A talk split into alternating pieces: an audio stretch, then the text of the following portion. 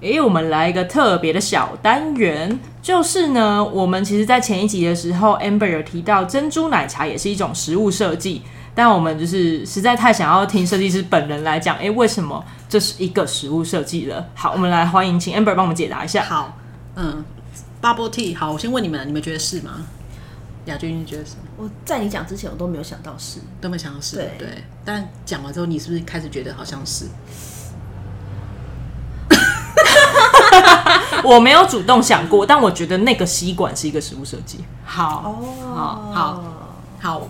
我坦白讲，呃，Bubble Tea 呢，以广义的定义来讲，它是的原因是因为它其实是在呃，我们刚刚提到嘛，食物设计有三个嘛，一个是传达观点、传达讯息、创造体验跟解决问题。嗯、它其实是被归类在，以我们来讲，我们会把它归类在创造体验。嗯，因为以前在还没有 Bubble Tea 之前。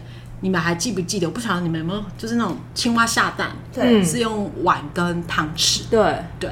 可是呃，到到有 bubble tea 之后，大家才发现说，原来饮料是可以这样子用吸，对，用吸的。嗯、所以它在呃 bubble tea 里面，在 eating design 里面，它其实是可以被归类在广泛的 eating design 的定义上面。哦、对，因为它创造了一个新的体验啊，嗯、而且呃，原来。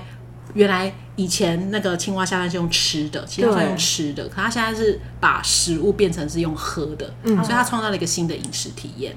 对，所以像这种类似这种小食，其实如果你把食物设计的发展的脉络，你你从呃食物设计呃从 Bubble Tea 发明到现在，其实假设 Bubble Tea 发明的时候已经有食物设计的概念的话，它绝对是，只是因为那时候有 Bubble Tea 的时候。还没有的在讨论什么食物设计，嗯，对，是因为现在有食物设计概念的时候，我们再去回回头看 Bubble Tea 这样的一个呃有趣的饮料的时候，它其实是算食物设计的。所以如果你在问我说 Bubble Tea 是吗？是，答案是。嗯、对，然后你说挂包是吗？其实它也是，它也也是，对，就是一个东西把它包起来。对，因为挂包它在解决的是你的饮食体验，嗯，对，它的因为呃。挂包跟三明治很像，它是让你的饮食体验更加的顺畅跟方便。嗯、所以像那个 Marty Goodshare 的他的第一个作品，就是他开始踏进定义 food design，其实也是因为他在电脑前工作，然后他们要吃一个西班牙的小吃，叫什么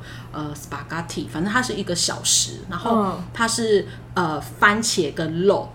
它其实是它其实是番茄，然后有 cheese 跟肉末，然后他因为他在工作嘛，所以他就觉得取用很不方便，嗯，所以他就干脆把番茄挖空，然后把猪肉跟 cheese 包在里面，他就可以直接这样拿着直接吃，哦，对，他就不用在那边刀叉这样吃，对，所以。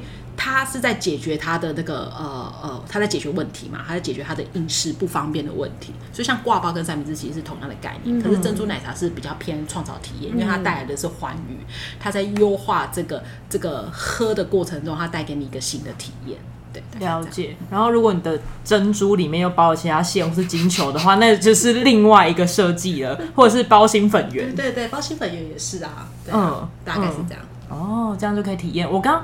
我刚刚其实你在讲那个那个番茄盅的时候，我想到啊，所以我们的苦瓜盅也是，嗯嗯嗯嗯嗯嗯嗯，我我不确定苦瓜盅的动机是不是这样子来的，但是以马蒂古穴的那个番茄盅，它的目的、它的前前、它的动机是这样的原因，它是为了要解决用餐，可是因为我记得台湾的冬瓜盅是汤。